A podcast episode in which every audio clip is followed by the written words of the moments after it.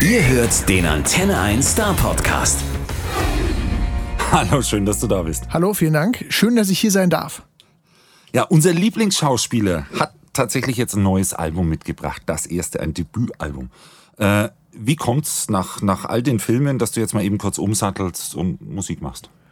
Ich habe für die ganzen ähm, Filme, die ich ja äh, gemacht habe, auch immer mit am Score mitgearbeitet, am Soundtrack äh, und immer ein bisschen mitgeschrieben, die Piano-Sachen gemacht und äh, habe dann irgendwann gedacht, äh, auch an Anregungen von Freunden halt, die gesagt haben, ey, da sind so schöne Sachen entstanden, wäre doch schade, wenn ihr die wegwerft. Vielleicht kann man daraus ein bisschen Musik machen. Und dann haben wir angefangen mit der Band erstmal ähm, ja, so die ganzen Playbacks zu bauen. Und dann hieß es, wer singt das? Wer, wer, hol mir jemanden, der das singt, weil die Playbacks waren riesengroß durch das Orchester und ähm, ja, aber es wäre auch doof, wenn du das nicht machen würdest, weil du stehst ja auf dem Album mit drauf. Äh, und dann haben wir uns entschieden, äh, zu versuchen, die Songs ein wenig zu erzählen. Und dann habe ich das gemacht. Und so ist es zur Musik gekommen. Und die Wahrheit ist, du hast dir das natürlich auch gewünscht. Du hast doch so, so, also, also ich stelle mir so vor, pro forma sagt man ja, man könnte das den und den singen lassen. Aber, aber Leute, es ist meine Musik, oder? Nee, das war wirklich so. Ich war äh, total, äh, äh, weil ich wusste, wenn ich das singen werde, gehen wir damit auch groß raus und dann heißt es wieder, okay, äh, jetzt singt er auch noch, muss das sein, warum singt er? Ähm, und deswegen war es echt eine lange Überlegung. Aber äh, so das, den Traum vom Musikmachen, den habe ich mir so eigentlich erfüllt, so Musik. Das war, hat total Spaß gemacht.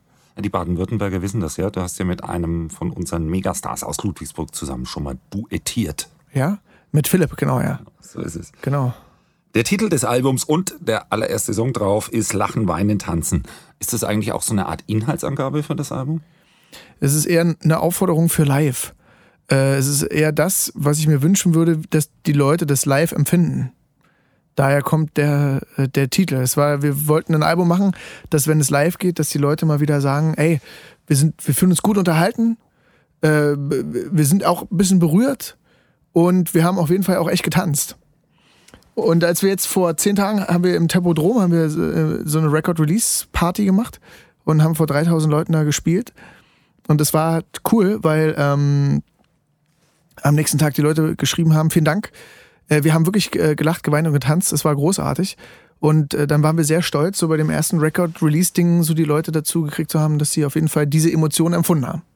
Das ist auch die Kunst. Die wirklich große Kunst ist, sie vom Tanzen zum Weinen zu bringen und wieder zurück zum Tanzen. Ja. Fettes Kompliment. Äh, beim Album durchhören ist mir aufgefallen, dass der allerletzte Satz, den du dort singst, lautet, ich habe sie immer geglaubt, diese Geschichte, der man kaum traut. Gehört zu dem Song unzertrennlich, ist klar, aber ist für sich genommen auch ein grandioser Albumabschluss. Ist das Absicht gewesen oder Zufall? Das ist Absicht gewesen.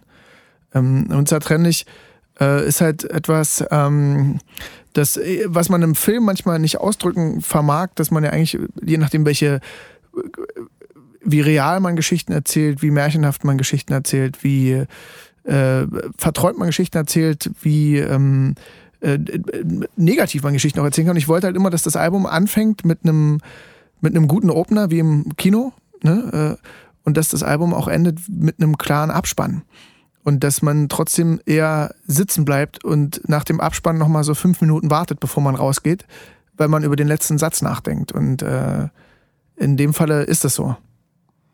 Das ist die ganz hohe Kunst. Ich habe das, das erste Mal gelesen bei Springsteen, der hat sein Album so aufgebaut. Da ist mir das aufgefallen, dass es bei dir ganz ähnlich ist. Also das hat ich habe Springsteen, achso, krass, Springsteen, das habe ich nicht gelesen, aber er hat sein Born to Run Album aufgebaut. Es beginnt am Morgen, wo er die Süße abholt und es endet nach einer sehr sehr langen Nacht und todtraurig natürlich. Klar, krass.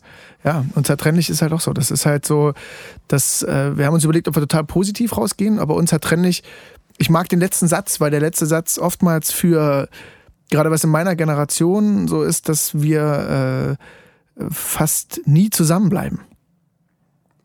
In den Beziehungen, in, in, auch in Freundschaften und so. Und ich wollte irgendwie, ich finde den Satz gut, dass man Wahrheit und Traum eine Geschichte äh, ne, ich habe diese Geschichte, ich habe sie eine, eine, Geschichte, der man kaum glaubt, ne, oder traut, traut, ne, was war?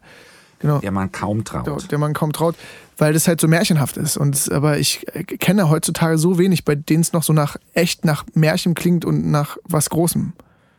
Und da kommt raus, dass das eben nicht die einfache Zusammenstellung von Liedern ist, die dir irgendwann mal zugeflogen, eingefallen, erarbeitet worden sind, sondern dass es wirklich ein, ein roter Faden ist und äh, so, man redet ja vom Albumkünstler. Als solcher mhm. verstehst du dich dann auch. Ja, das hat, wie gesagt, alles äh, sehr viel Zeit. Also insgesamt haben wir ja zehn Jahre, also zehn Jahre sind die kleinen, kleinen Ideen entstanden. Dann haben wir die letzten zwei Jahre wirklich extrem dran gearbeitet. Dann wollten wir das Album schon rausbringen, habe ich zurückgezogen. Dann sind wir nochmal in die Studios gegangen, haben nochmal komplett mit der Band wirklich eingespielt in den Hansa-Studios, jeder für sich, nochmal alles durchgegangen. Und äh, ich musste so lachen, als wir Lachen beim Tanzen den Song gemacht haben, saß ich mit einer Gitarre vor so einem offenen Kühlschrank und klimperte so rum. Und da sind so diese, diese ersten Akkorde von so dam, dam, da, da, da. Und dann dachte ich mir auch so, ey, eigentlich gute Akkorde, lass uns die mal kurz aufnehmen. Ähm, äh, daraus entstand dann irgendwann noch so ein, äh, kam noch ein Rhodes dazu, ein irgendein bescheuertes Casio und wir saßen zu dritter und jammten da diese Nummer. Und dann haben wir überlegt, wir brauchen doch keine neue Deutschpoeten Popmusik, weil dafür haben wir Philipp, dafür gibt's Klüsen, dafür gibt's äh, die ganzen Leute, die das so gut können. Aber gibt's so Film Filmmusik verpoppt. Da gibt es sowas eigentlich. Und dann haben wir gesagt, hä? So richtig, also so konkret eigentlich nicht. Und dann habe ich gesagt, okay, lass uns doch mal testen, wie würden denn so Hörner von Herr der Ringe auf äh, dem Lachen, Wein, Tanzen Ding funktionieren? Wie, also, wie klingt das, ne? Und das ist halt fett, als wir jetzt im Tempodrom waren und auf einmal spielt das Filmorchester Babelsberg richtig den ersten Refrain mit da hältst du schon die Klappe. Das ist, äh, und so ging es dann los. Und dann haben wir aufgebaut, wie ein Film. Das Album ist aufgebaut wie ein Film. So den Eindruck macht es auch. Ist es nicht ein bisschen schade, dass heutzutage so viele Menschen eigentlich nur noch einzelne Tracks dann runterladen? So sollte es ja nicht eine Möglichkeit geben, Leute, holt euch jetzt einfach das Album im Ganzen oder lasst es. Ja, wie gesagt, durch Spotify und durch so viele Sachen, es ist ja auch so viel, ne, so die Schnelllebigkeit unserer, unserer Zeit äh, ist äh, dem geschuldet, dass Leute sehr wenig ein Album hören. Aber es gibt auch, so, so wie äh, Sie mir das jetzt sagen, ne, ich habe das, das endet mit dem und dem Satz, finde ich gut, habe ich noch nie in der ganzen Interviewreise jetzt hier gehört. Äh, aber ich hatte auch ein, ein, ein Zitat, das habe ich mir abfotografiert, äh, äh, kein Zitat, sondern ein Kommentar. Das war krass, da hat eine Frau geschrieben, weißt du was, ich habe mir einen Kaffee gemacht und äh, ich bin ins Auto gestiegen und habe dein Auto, äh, dein äh, Album gehört auf einer Autofahrt. Und äh, jetzt höre ich es immer bei meinen Autofahrten und das finde ich gut, dass jemand sich so Zeit, da habe ich mich sehr gefreut und ein paar einzelne machen das wirklich noch ein ganzes Album durchhören. Und wir empfehlen das jetzt wirklich ganz arg. Also wir werden eine neue Mode kreieren, eine neue alte Mode. Hört Alben ganz durch, es lohnt sich. Trotzdem ja. zur Single. Ja. Äh, die Single ist, ist Superman und seine Frau, was ja jetzt gar nicht Lachen, Weinen, Tanzen ist, sondern ein, ein, ein sehr todtrauriger Song. Ich finde sogar viel trauriger noch als, als vieles ansonsten ja. auf dem Album. Warum schickt er ausgerechnet so eine todtraurige Visitenkarte von dem Album raus? Weil ich in dem Refrain, also ähm, ganz einfach, in dem Song geht es ja darum, wie schnell aus Liebe wirklich brutalster Hass werden kann. Aber dass es immer am Anfang äh, ähm, auch schön war. Äh, und, äh, das ist, und das ist für jemanden, der wirklich ehrlich liebt und nicht aufgeben will, es einen Leitsatz gibt, wie du hörst nicht auf, immer das zu bleiben, was ich brauche. Und äh, den Refrain finde ich mit dem besten vom ganzen Album, deswegen haben wir die Single rausgehauen. Und lieber mit so einem Ding, weil man fragt sich, ich würde mich auch fragen, hä, was meinen die denn mit Superman und seiner Frau, anstatt mit äh, alles leuchtet oder sowas, ne? Oder äh, jetzt wird's hell. Ne? Hell, heller am hellsten äh, lass uns keilen, lass uns wegkeilen, äh, was auch immer. Also, ähm, ne, ähm, und das mochte ich gerne. Das ist auch sehr schön, weil es sich lohnt, drüber nachzudenken. Ja. Bei Superman fällt mir allerdings natürlich postwendend ein, äh, diese klassische Frage mal zu stellen. Ich wollte die immer mal stellen. BBC stellt diese Fragen immer. Ja. Das ist das, das ganz große englische Radio. Und die haben so ein paar Fragen immer versteckt in ihren Interviews. Ich möchte das auch gerne ausprobieren. Und nachdem du hier die Steilvorlage gegeben hast von Superman und seiner Frau, stellen wir uns vor, du wärst jetzt für einen Tag Superman. Was würdest du tun, wenn du alles tun könntest? Ja, ich würde auf jeden Fall erstmal rüberfliegen nach Amerika und mit Donald Trump eine harte Auseinandersetzung führen. Ähm, äh, und würde natürlich als, auch als Superman versuchen, erstmal Gutes zu tun für das allgemeine Wohl der Menschheit. Äh, und äh, ich würde mich interessieren, was ich alles so höre, wie Superman das auch gehört hat. Ne? um dann letztendlich irgendwann doch im Kleinen wieder anzukommen und mich zu fragen, wo ist eigentlich meine Louis Lane? Superman und seine Frau, ganz genau so. Ähm, du hast ja, ja auch äh, Duettunterstützung geholt, unter Absolut. anderem auch Sam, ein, Ja. ein, ein Rapper zu Filmmusik. Äh, wie kam es dann dazu? Ähm, äh, Sam, ich mochte immer schon, ich habe das Debütalbum von Sam auch mal äh, mir geholt und war großer Fan von den beiden Jungs.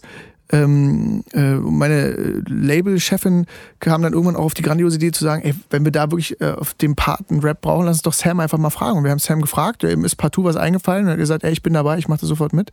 Und zack hat man da den Rap-Part drauf und äh, äh, wir mochten es alle gerne und haben gesagt, warum nicht? Einfach mal, wir wollten schon immer mal einen Rap-Part auf dem Album haben. Äh, lass uns ein großes Orchester hinterhauen und gucken, äh, wie es wirkt, wenn wir drauf rappen. Ich habe überlegt, wann es das letzte Mal einen bemerkenswerten Filmsong gab mit Rap drauf. Endlos her, das war Coolio.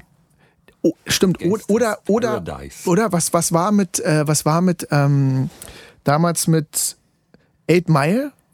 Ja, Eight Mile Eminem. war- ja, Eminem- Aber das ist ja thematisch eh schon Rap. Sowieso richtig, ja. der- Aber so ein, so ein, stimmt. Das war damals Kuyo. Stimmt, krass.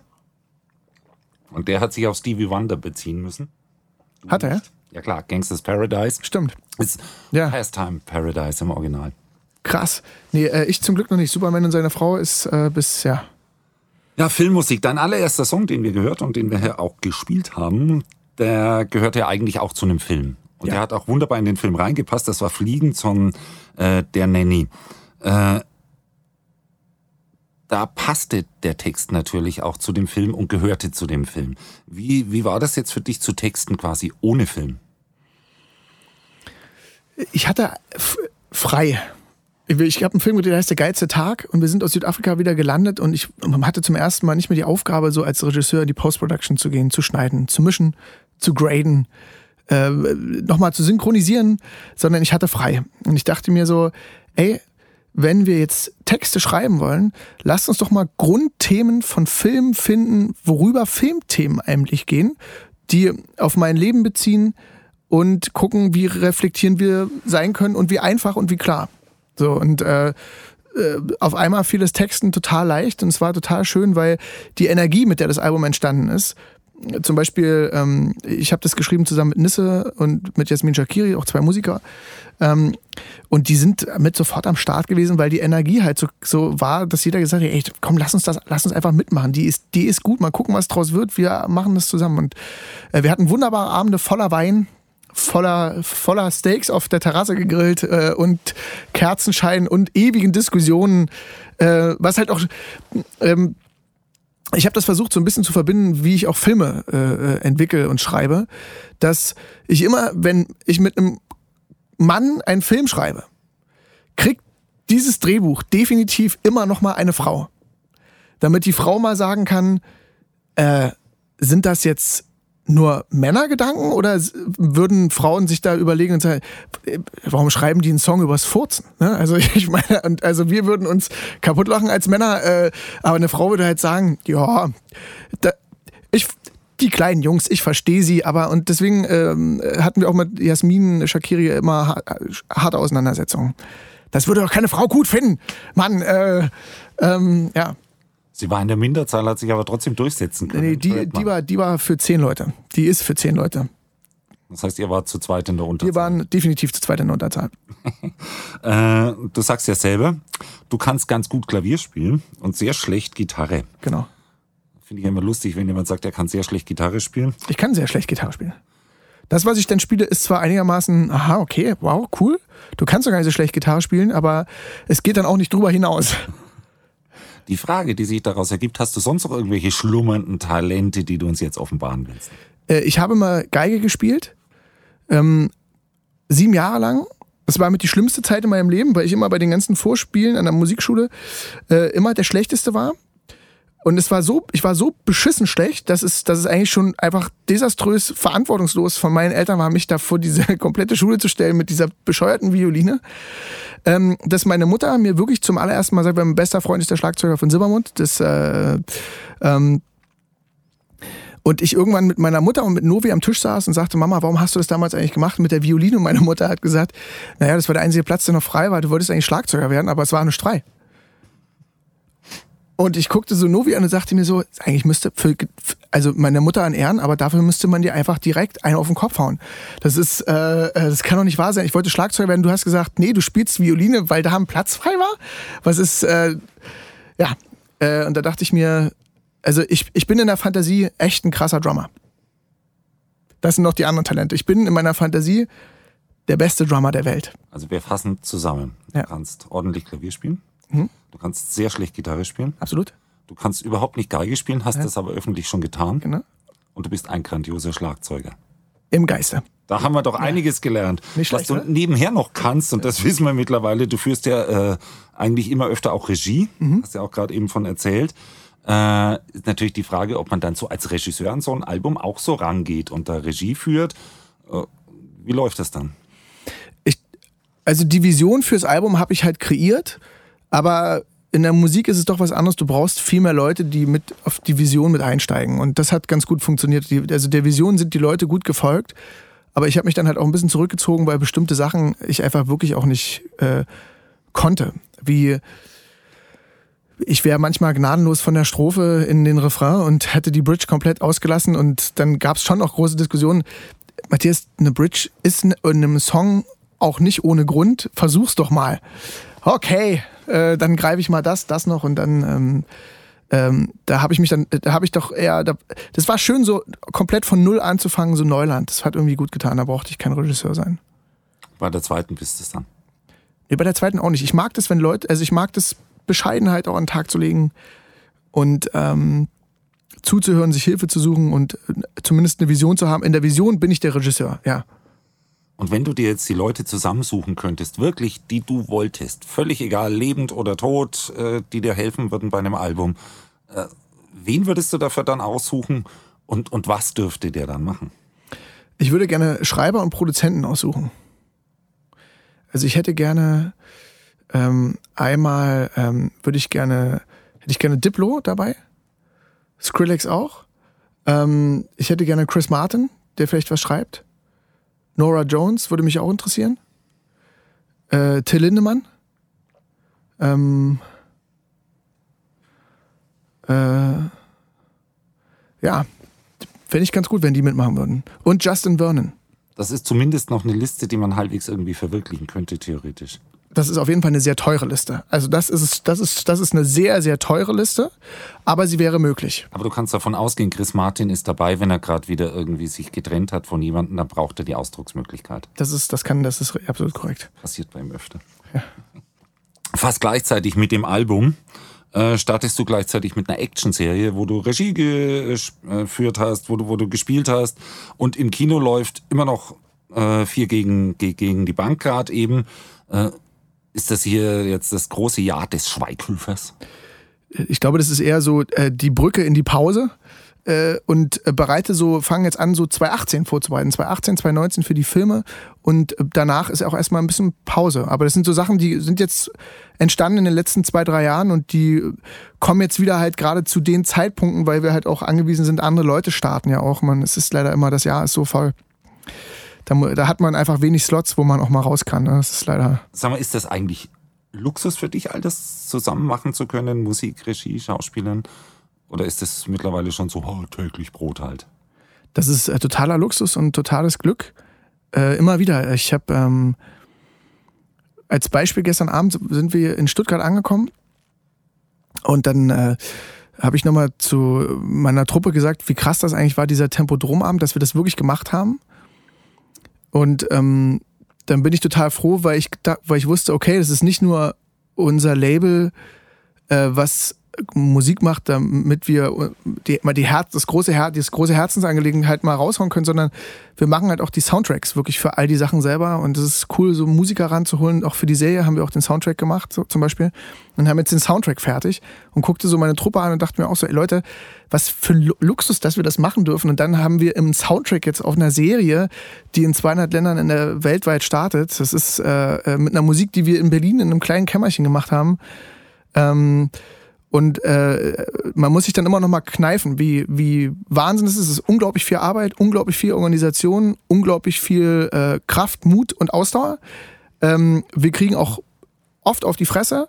Es tut auch oft weh. Ähm, es wird auch nicht von allen ernst genommen, aber es macht total Spaß und es ist das größte Glück der Welt, neben, dass die Kinder gesund sind.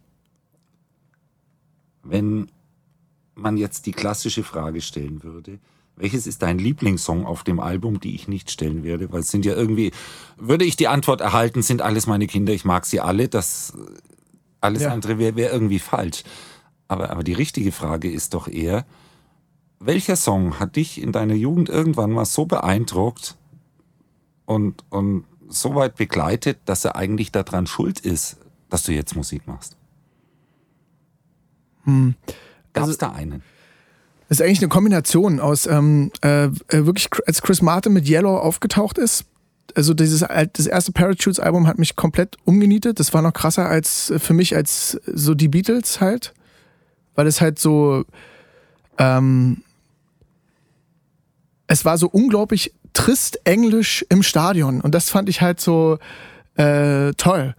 Ähm, und als dann noch James Horner dazu kam, äh, äh, ein Filmkomponist, der äh, äh, Braveheart gemacht hat, da dachte ich mir, alles klar, okay, das sind schon großartige, tolle Musiker.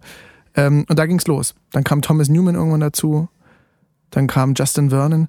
Ähm, komischerweise haben wir früher auch viele Enya gehört und so Tina Turner und Bruce Springsteen und Dire Straits und so ein Kram. Ne? Auch super Bands, aber ich rede jetzt eher so von, von, der, von der neuen Zeit. Led Zeppelin auch unfassbar. Ne? Aber trotzdem hat mich Led Zeppelin äh, eher im Schlagzeug mehr geprägt als jetzt in den. In, in, das- aber dann als Coldplay kam, Coldplay war wirklich richtig eins auf die Klatsche. Und The Verve. Bittersweet Symphony nach wie vor immer noch mein lieber Scholli. Herr Ashcroft, Ja. ganz groß. Der Richard. mal zusammen mit Coldplay performt hat im Hyde Park in London. Pass auf. Das Ding ist, deswegen ist auch der Titel, wie gesagt, entstanden. Das letzte Konzert, wo ich gelacht, geweint und getanzt habe, war 2006 in der Wuhlheide in Berlin und das werde ich nie vergessen. Da stand Richard Ashcroft alleine auf der Bühne und spielte Bittersweet Symphony. Und Chris Martin, weil ich konnte es genau sehen, stand in der Seitengasse mit einer Kapuze, sprang die ganze Zeit, hat seinen Freund angefeuert, hat die ganze Zeit geschrien und den ange und das war so unglaublich berührend, ähm, wie der da vorne die Nummer weggepeitscht hat, dass ich auch dachte, ey, toll. Und seitdem habe ich nie wieder für mich ein Konzert gesehen, was diese Kombination hatte. Na, dann ist das jetzt ein öffentlicher Aufruf. Chris Martin, wir brauchen dich. Nimm Richard mit Ja. für das nächste Album. Und die And come Tour. over. Genau, aber schnell. Wenn wir gerade bei der Rubrik ein bisschen rumspinnen sind, die klassische Inselfrage, die du eine Million Mal schon gehört hast oder vielleicht auch noch gar nicht. Wenn du drei Dinge auf einer Insel mitnehmen könntest, keine Personen, Keine Person. nur Luxusgegenstände, nichts, was du zum Leben brauchst, nur Luxusgegenstände, was würdest du mitnehmen? Luxusgegenstände. Ja, alles, was du nicht direkt zum Überleben brauchst und keine Person. Alles, was ich nicht direkt zum Überleben brauche und keine Person. Ach, cool. Also ich würde eins zusammenpacken, auf jeden Fall in äh, Kühlschrank mit einem Eiskühler drin und viel äh, äh, Bier und Champagner. Ja, ein paar Nutten. nein, so ein Scherz, nein. ähm, äh, äh, nee, äh, was, was ich nicht direkt brauche, aber das, also ich klammer jetzt auch Frau und Kinder aus und so, ne? Das, Ja, klar. das okay, alles klar. Ähm, äh, ja, dann auf jeden Fall ähm, ein schönes Bett.